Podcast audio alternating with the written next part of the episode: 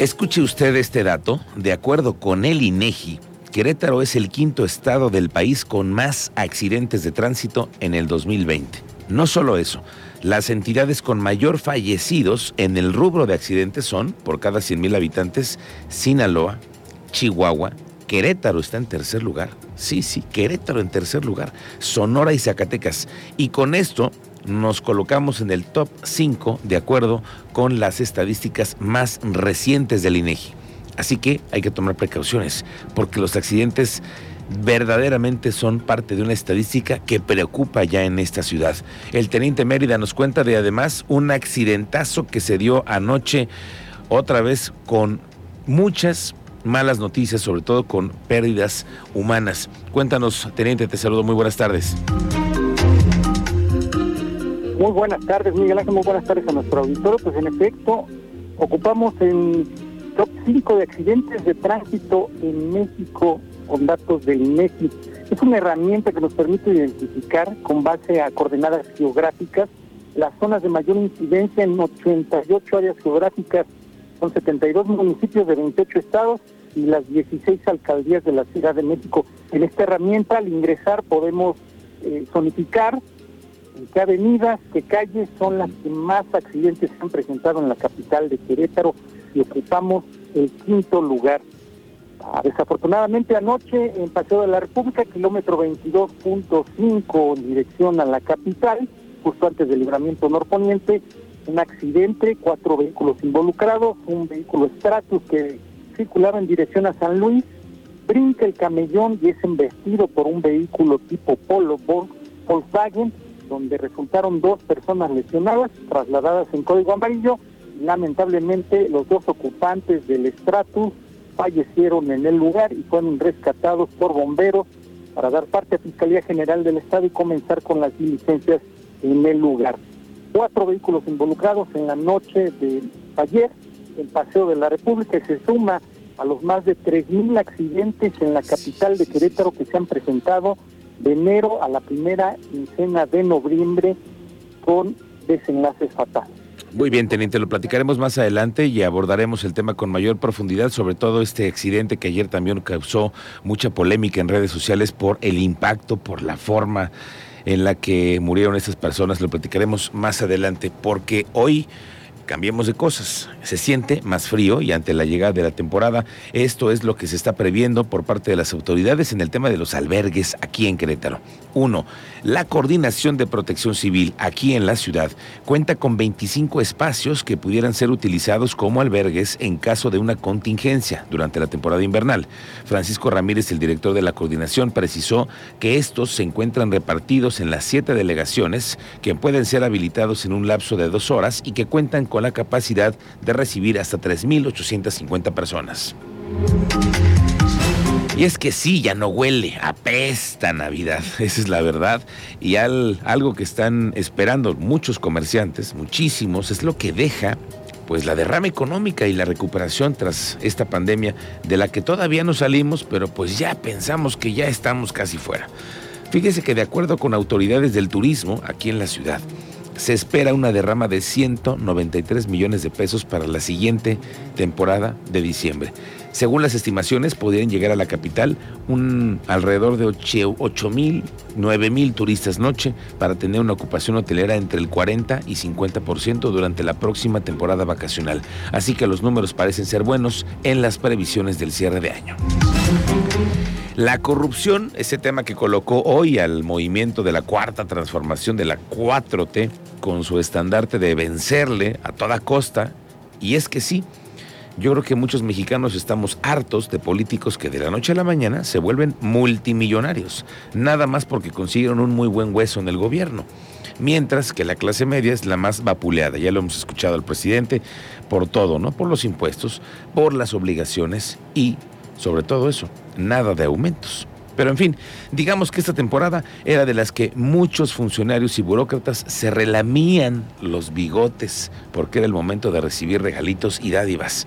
Pues en esta ocasión y en un buen acierto se ha lanzado la campaña desde la Contraloría que se denomina Celebra Cumpliendo, la cual espera cambiarle el chip a los funcionarios y evitar que reciban dádivas por su trabajo.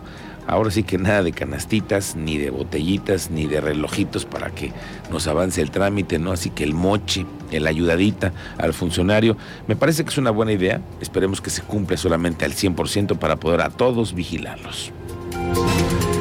4.5 millones de menores de edad son abusados sexualmente en México cada año. La cifra es altísima y esta estimación que realiza la Organización para la Cooperación y el Desarrollo Económico, la OCDE, y que además abarca más de 30 países, nos coloca en el primer lugar de esta problemática. El senador de Morena, queretano, Gilberto Herrera, presentó una iniciativa para crear el registro público de agresores de abuso sexual infantil.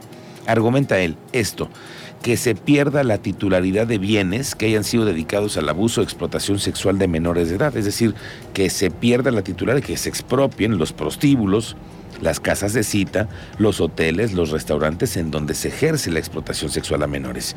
Y también está proponiendo el senador que la pérdida de la patria potestad, la tutela, lo que sea, la custodia en el caso de abuso, y este es un asunto clave, el establecimiento de restricciones a extranjeros identificados en registros similares en otras partes del mundo, porque también ese es otro asunto. Quienes vienen del extranjero muchas veces cometen actos y quedan impunes. Veremos qué tantos esfuerzos políticos le pone el senador Gilberto Herrera a esta iniciativa, porque pues ya ve que luego el senador está y luego no está. Pareciera a veces, desde mi punto de vista, un poco disperso en su trabajo en el Senado, pero bueno, pues suerte en esta iniciativa. La Coordinación de Protección Civil en el municipio de Querétaro no va a participar en el tema de los peces. Sí, los peces muertos localizados en este vaso regulador de Centro Sur. Dicen las autoridades que corresponde a las que tienen que ver solo con los temas ambientales.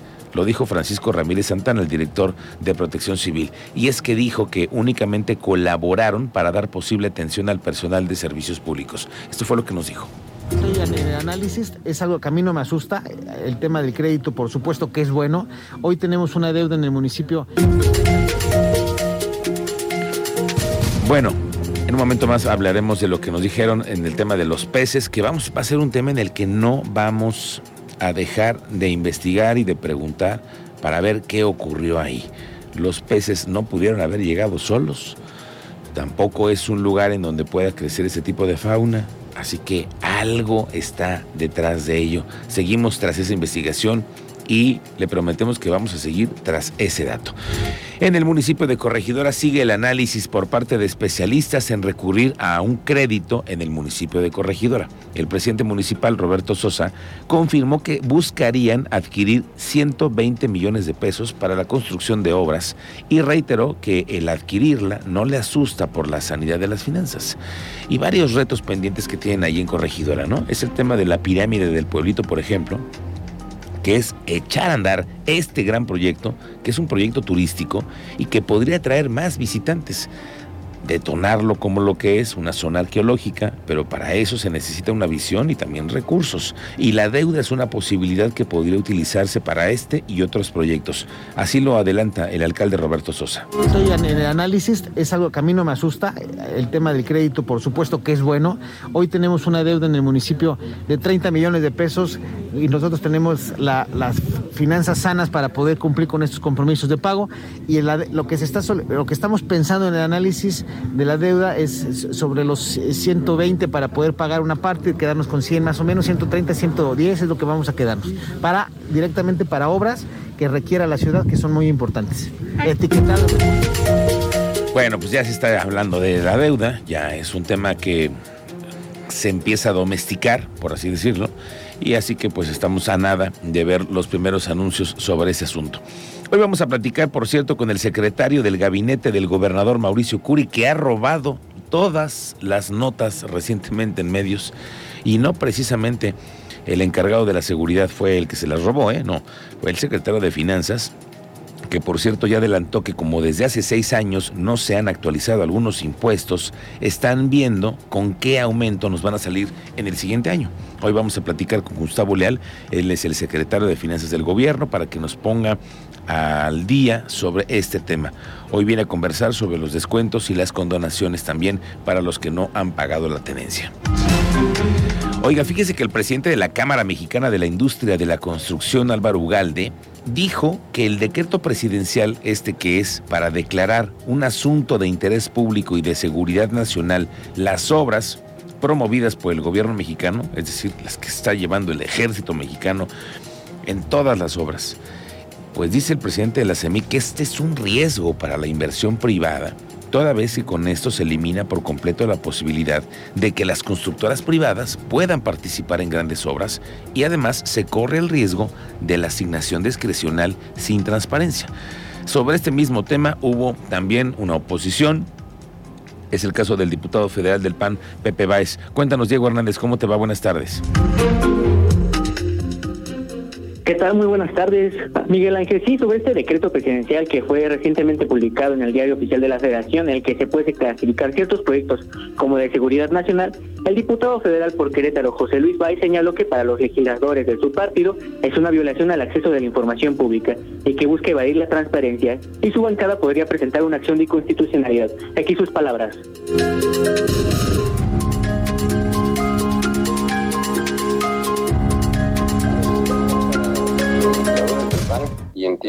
Así para los legisladores de la coalición Va por México, integrada por PAN, PRI y PRD, para nosotros representa sin duda una violación al derecho de acceso a la información pública.